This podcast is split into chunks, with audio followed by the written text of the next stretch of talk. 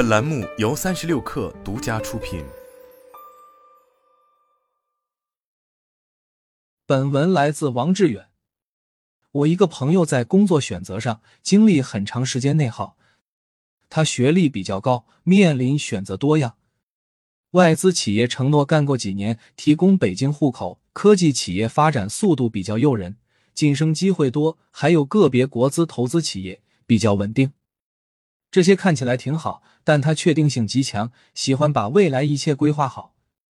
比如，再次跳槽，两年内要做到某职位，达到什么薪资水平；个人生活上，希望三十三岁可以结婚，还不能耽误工作。正是这种既要又要。让他纠结很久，我听着都脑袋大。无论生活还是工作中，我们也会遇到类似情况。就像朋友跟你说，熬过这段时间就好了，可待一段时间还是老样子。你在公司干够三年就稳定了，结果还没两年，公司黄了。为什么会这样？这是一种画饼的表现。画饼技术不分大小，别人给你画，你也会自己给自己画。之所以屡试屡爽，是因为人喜欢基于未来看现在。这种凡事看未来的倾向，对选择有帮助吗？未必。为什么？不妨思考下，当谈及未来时，到底在谈什么？我觉得用五个字总结即自洽的逻辑。为什么？人们在思考未来时，往往基于自己的知识、经验、情绪和信念四个因素。来构建一个未来图景，这个过程是大脑处理信息的一种方式，意味着面对众多可能性，倾向选择那些与现有认知、情感状态相一致的情景。比如说，最近某人在事业上取得一些成功，他的大脑会因为积极经历，倾向于预期未来事业发展的同样顺利。他所积累的知识、经验都在告诉他，成功完全有可能。同时，情绪会增强积极预期，信念系统会支持只要付出就会有好结果的观点。因此，规划未来职业道路时，他会不自觉地忽视遇到的困难，更多关注能够延续当前成功的机会。这正是所谓的自洽的逻辑。这个逻辑下，是大脑为了保持过去经验与未来预期的一致性。做出的选择也是面对未来时维持稳定和连贯性的一种自然心理机制。所以，知识、经验、情绪、信念这四个因素非常重要，他们一直按照顺序逐步影响着每个人。不信你看，出生到融入社会过程中，知识最早进入大脑。老师在课堂上讲述梦想的重要性，你可能完全不能理解。梦想到底意味着什么？但这个概念已经悄悄在大脑中扎根。我还记得小时候，老师问我们：“你的梦想是什么？”我回答说：“想成为一名科学家。”那时我都不清楚科学家具体做什么。正是这种早期接触的知识，激发了我们对未来的好奇，促使每个人都积极的探索未来。进入大学，我们的认知开始经历新转变，这一点。在毕业选择工作时尤为清晰。我们倾听前辈们的建议，力求选择与专业相匹配的工作岗位，希望尽量避免走弯路。真正步入职场后，每个人开始根据实际经验来调整对未来的期望。这时你会发现，理想很丰满，现实很骨感，于是想要的东西也开始发生变化。我们想要的会变成。朝九晚五稳定的工作，在未来某个时间点达到特定职位，赚更多钱，实现个人价值。这种转变标志着第一次的为自我实现而努力，开始在个人理想和社会现实之间寻找平衡。然而，生活不会一帆风顺，工作不顺利，职场 PUI，烦熬夜加班，难搞的 KPI，时时刻刻影响着一个人状态。你的情绪会发生新变化。潜移默化改变了信念。有的人机遇好，年轻有为，做上了 leader，对未来的追求感越来越强；有的不懂人情世故，加上原生家庭固守的思维模式，变得更加现实谨慎。最终，为了自洽，不得不再次调整目标，从而对未来的幻想也随之发生变化。因此，当谈及未来，实际在寻求自洽、确定感，源于对即将到来的生活有序、可控性以及明确目标的追求，一种安定预期、按照计划发展的感觉。说白了，是一种强盗思维。什么意思？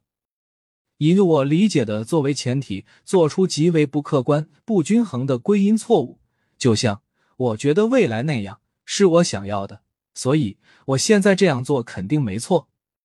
讲个故事：二零一七年，有个美国记者去采访希腊前财政部长，他对中国在希腊修建租赁港口行为表示担忧，他认为会导致希腊对中国产生依赖。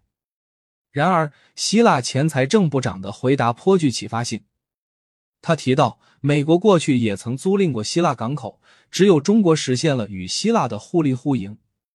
也就是说，这位记者眼中，美国投资租赁港口似乎在帮助当地，被视为对当地有利行为。相反的，中国进行同样投资租赁时，却被认为在捆绑当地，对当地不利。这种区别逻辑，在一个行为好坏。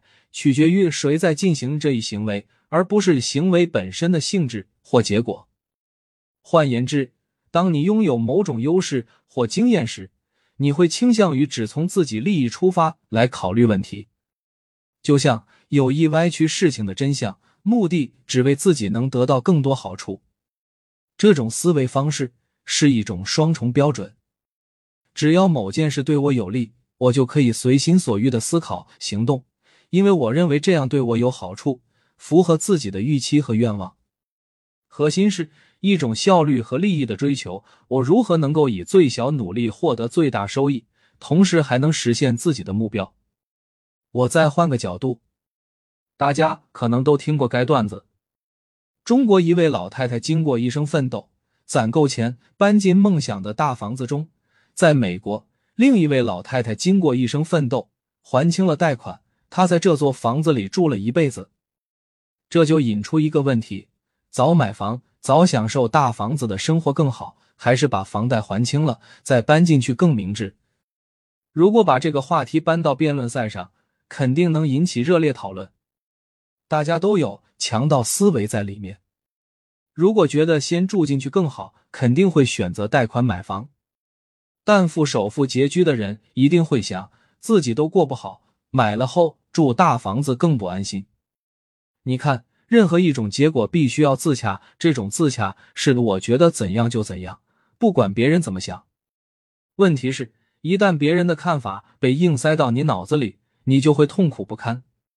很多人一辈子都在担忧，担忧生病、考试不合格、找不到对象、结婚后压力大，一切潜在跟自己有关的都会发愁。最可笑的是。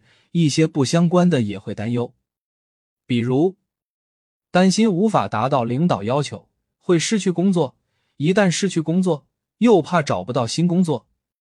事实上，担忧和不担忧对事情结果并没有实质性影响。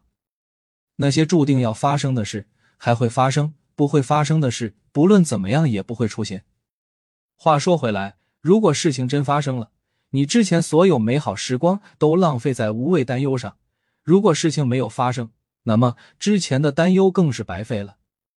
这些被别人强塞进自我大脑的内容，是别人的自洽和对未来的设想。在这个过程中，我们往往忽视了最关键的中间部分。我们应该思考，到底多大房子才能满足生活需求？买不起大房子，租房子是否是一种可行选择？当前工作不满意。究竟应该寻找怎么样的工作才能感到满意？所以，那些看着对你有好处的事，最后未必真有好处。我们应时刻注意：我认为对自己有益的事，真的有利吗？还是别人为了塞给我，徒增烦恼的？这是跳出强盗逻辑第一步。通用电气前高管伊恩·威尔逊说过一句话，我记忆犹新：你所有知识都是关于过去的。你所有决策都是关于未来的，不管你考虑的未来有多美好，它都充满不确定性。因此，第二步就得保证选择是确定的，不是透支的。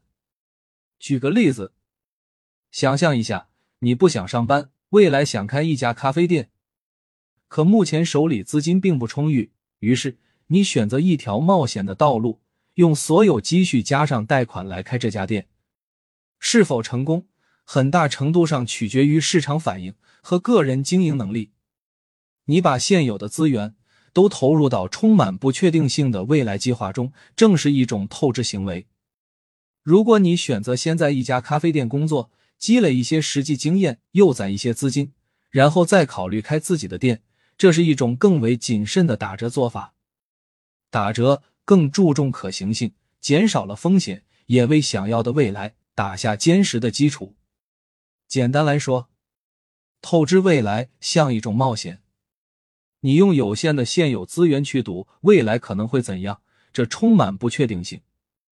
因为你不能完全掌控事情走向，往往需要依靠外力来实现目标。与之相对，打折则是一种更实际的方法。